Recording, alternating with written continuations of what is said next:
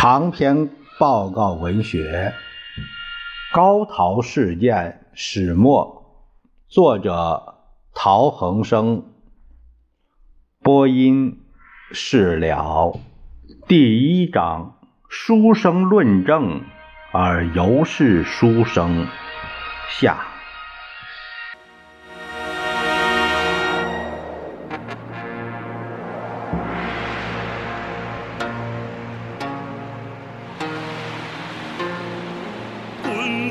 长江渡那段时期，学术界有个流行的社会思潮：凡参加讨论中国社会史者，无不以正统马克思主义、辩证唯物论者自居，而排斥他人。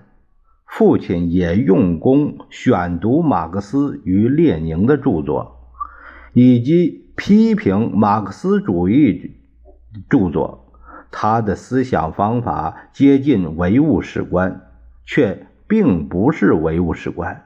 他重视马克思、恩格斯的作品，更欣赏考茨基的作著作，用心读过他的《基督教的基础》。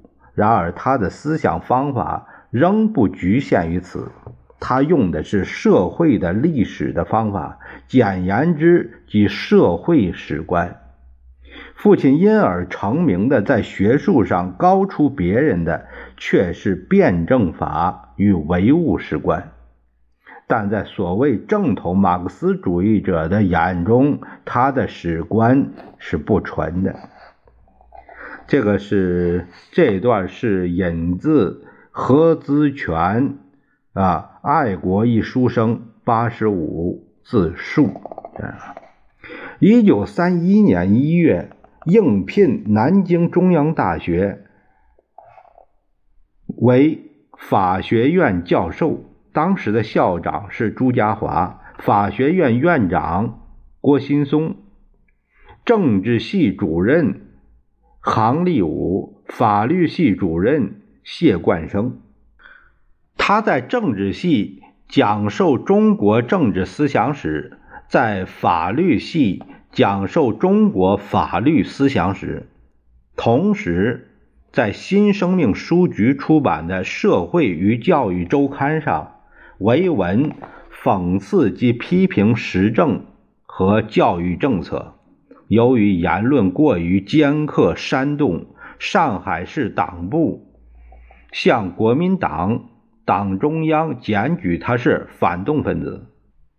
中大校长朱家骅不胜压力，向党政高层征询意见。教育部次长陈布雷，啊，当时是他代理部务部长，由行政院长蒋中正兼。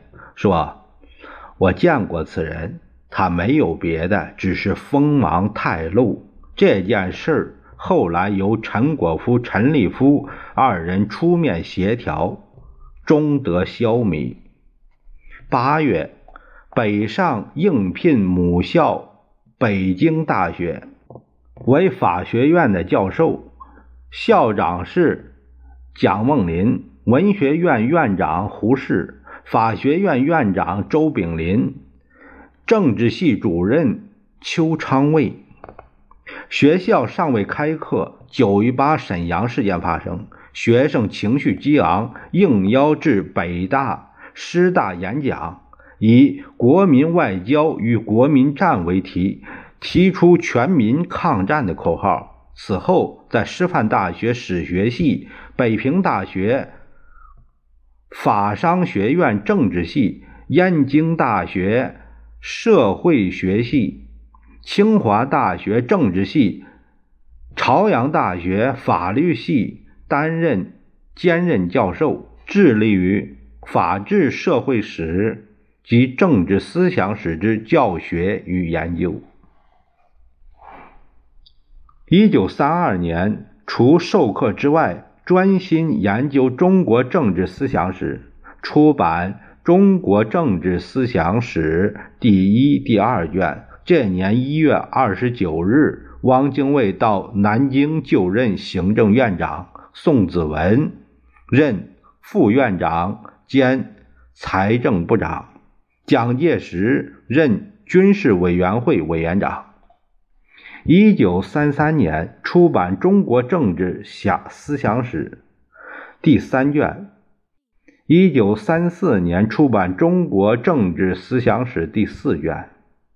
其实持续了五年的社会史论战已接近尾声。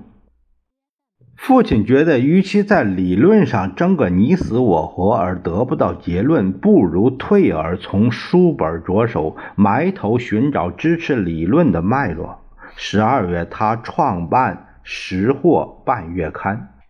主张以史料的整理与分析为基础，根据史实立论重写中国社会史。他呼吁思想界与史学界讲究正确的方法，搜集社会经济史料，以寻找社会发展的历史法则。他在《识货》创刊号的编辑的话里，他写道。有些史料非预先有正确的理论和方法，不能认识，不能评定，不能活用；也有些理论和方法非先得到充分的史料，不能证实，不能精制，甚至于不能产生。中国社会史理论争斗总算热闹过了，但是如果不经过一番史料的搜求，特殊问题的提出和解决，局部历史的大翻修、大改造，那进一步的理论争斗，断断是不能出现的。这个半月刊不把方法当结论，也不是没有一点什么疑问，没有什么假设，单纯排起材料来的。这个半月刊要集合。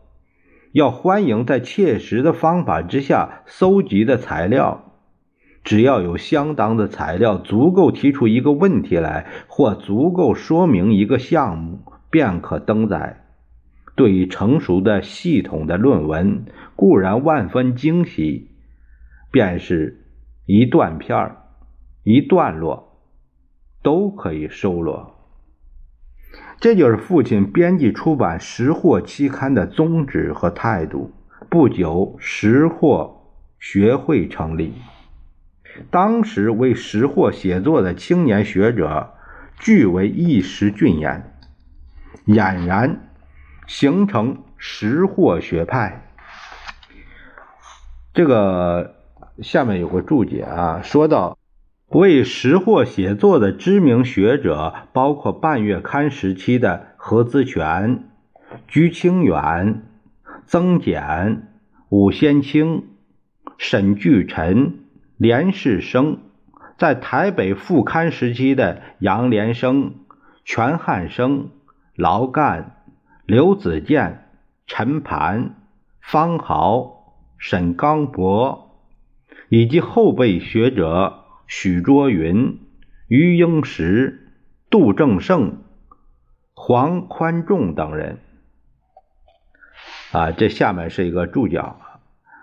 从一九三一年到一九三四年，父亲除了编辑、讲学之外，专心致力于写作，成果丰硕，也由此初步奠定了他在中国理论界的地位。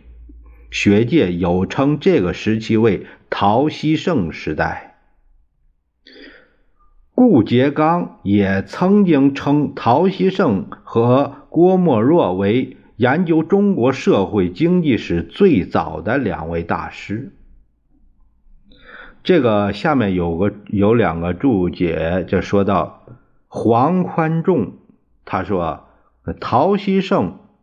除了具有唯物史观的眼光外，更精研亲属法，兼具许多社会科学的理论和方法。因此，在讨论中国社会的性质时，对中国古代家族制度和宗法社会有独到的见解，成为当时讨论中国社会史的重要学者。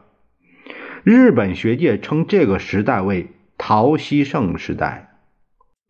这是这段写在黄宽仲呃这个陶希圣与识货杂志这本书这个这个文章里面。一九三五到一九三六年西安事变前后，日本窥伺华北日籍，左派分子煽动学潮，一时言论口诛笔伐。父亲亦撰文抨击，引发爱国热潮，无形中成为青年崇敬的导师之一。已印刷八次的。中国社会之史的分析，是年再出新一版。时隔七年，世局有变，而社会一点也没有进步。他在新版序中痛心的写道：“民国十七年，我们还常常说到中国国民党民十三的改组，还常常鼓吹革命。”七年之后，我们还能不能再这样说呢？当民十三改组时，国民革命建立的两大口号，一个是打倒帝国主义，一个是打倒军阀。十年之后，我们还敢不敢再这样喊呢？那时候，我们还痛斥中国的士大夫。七年之后的今天。我们还可不可以对士大夫说不不字呢？那时候我们还常说到农夫工人，现在农夫工人又到哪儿去了呢？革命已经失败了，新式士大夫已经抬头了，农夫工人已经躲到茅檐底下冻饿去了。一九三七年，任北京大学法学政治系主任，授课著书之余，或演讲，或撰文，驳斥中共言论，只为分裂中国的阴谋。七月七日，抗日战争爆发，父亲只身离开北平，辗转到庐山。十七日参加古岭茶话会，受邀出席茶话会的平津各大学校长、教授，包括张伯苓、蒋梦麟、胡适、梅贻琦等人。八月加入军事委员会委员长侍从室第五组，从事国际宣传工作。九月应聘为国民参议员，从此跃入政治漩涡。一九三八年一月，任军事委员会参事室参事，与周佛海在汉口同办译文研究会，担任设计总干事，周任事务总干事。维文分析国际问题，以评论表明国民革命与抗战建国之立场与政策。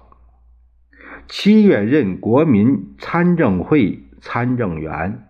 下面有个注脚说：一般人总以为译文研究会是国民党副总裁汪兆铭，也就是汪精卫的和平运动宣传机构，殊不知他。乃是蒋汪二人合作设立的全国舆论指导中心，由蒋资助、汪指导、周组织、陶主持，从事宣传抗战、鼓吹反共、阐扬国策及制造政府可战可和的舆论。这是一个这样的一个机构。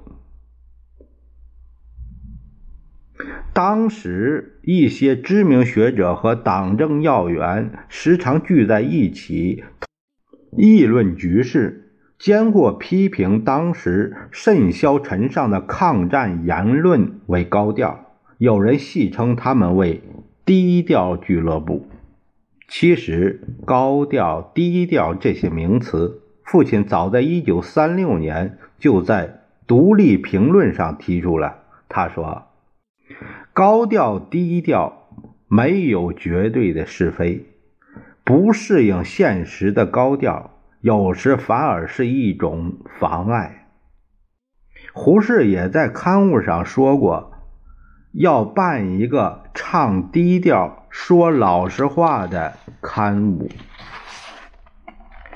九月，译文研究会迁重庆。十二月五日赴昆明。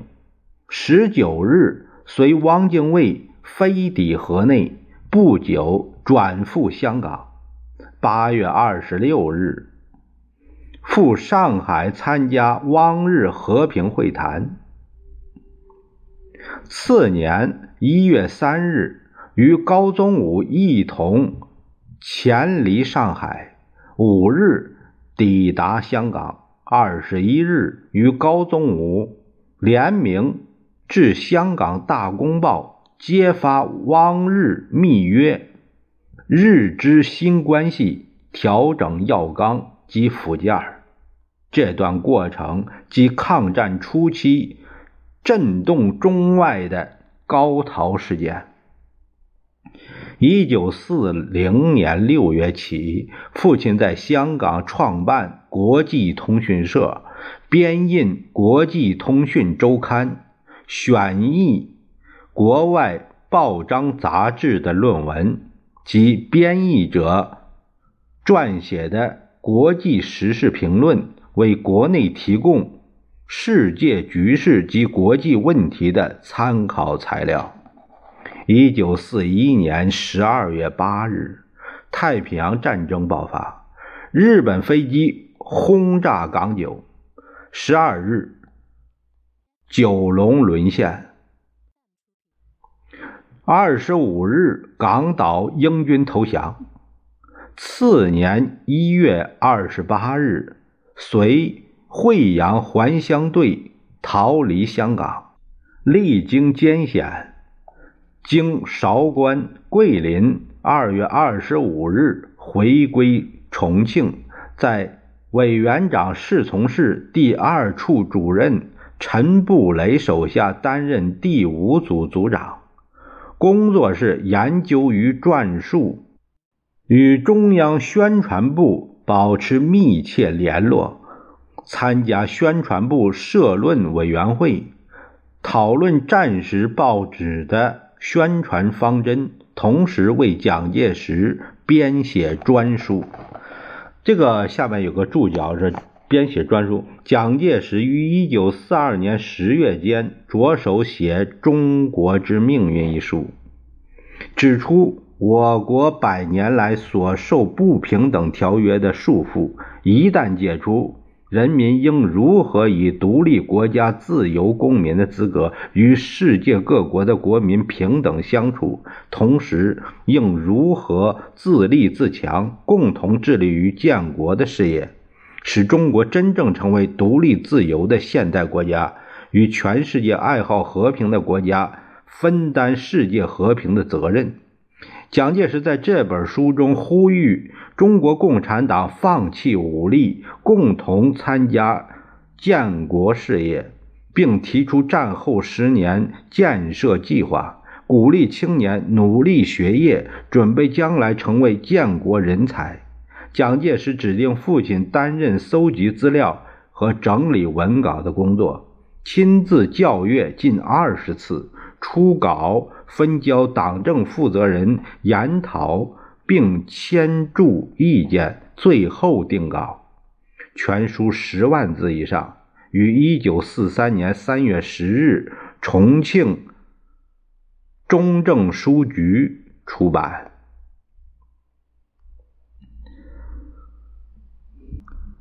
一九四三年初，中央日报改组。父亲任总主笔，从此改变教授的生活方式为记者的生活方式。一九四五年抗战胜利，国民政府还都南京后，担任中央宣传部副部长，集中精力为国民党做宣传工作。一九四九年，随国民党迁台。父亲虽在国民党中央位居要津，主管中央及地方党报言论，甚至奉命负责党改造的文宣工作，仍不忘。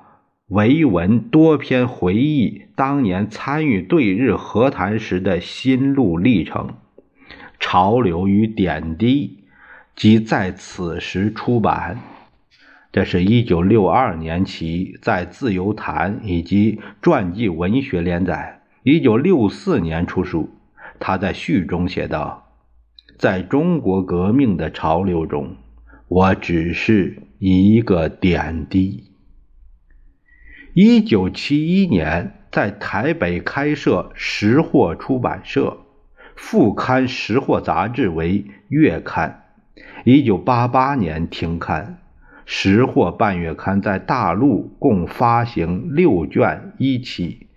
一九三四年十二月到一九三七年七月，月刊在台湾共发行十七卷。从一九七一年四月到一九八八年。七月，从一九四九年到一九八八年，父亲在台湾曾经担任过的主要职务包括中宣部副部长、中央日报总主笔、中国国民党总裁办公室第五组组长、中央改造委员会设计委员会主任委员。中央党部第四组主任、革命实践研究院总讲座、立法委员，也就是法制委员会召集人、国民党中央常务委员，连任九届到一九六八年；革命实践研究院副主任委员、中央日报董事长、中央评议委员。连任十二届到一九八七年，中华战略学会理事长，那时候已经八十岁了。副理事长蒋纬国将军。一九八七年十一月十七日，旧历是九月二十六日，台北中央日报董事长楚松秋在中央日报礼堂设茶会，祝贺父亲。九十寿辰，一九八八年六月二十七日二时三十分，在台北逝世，享年九十一岁。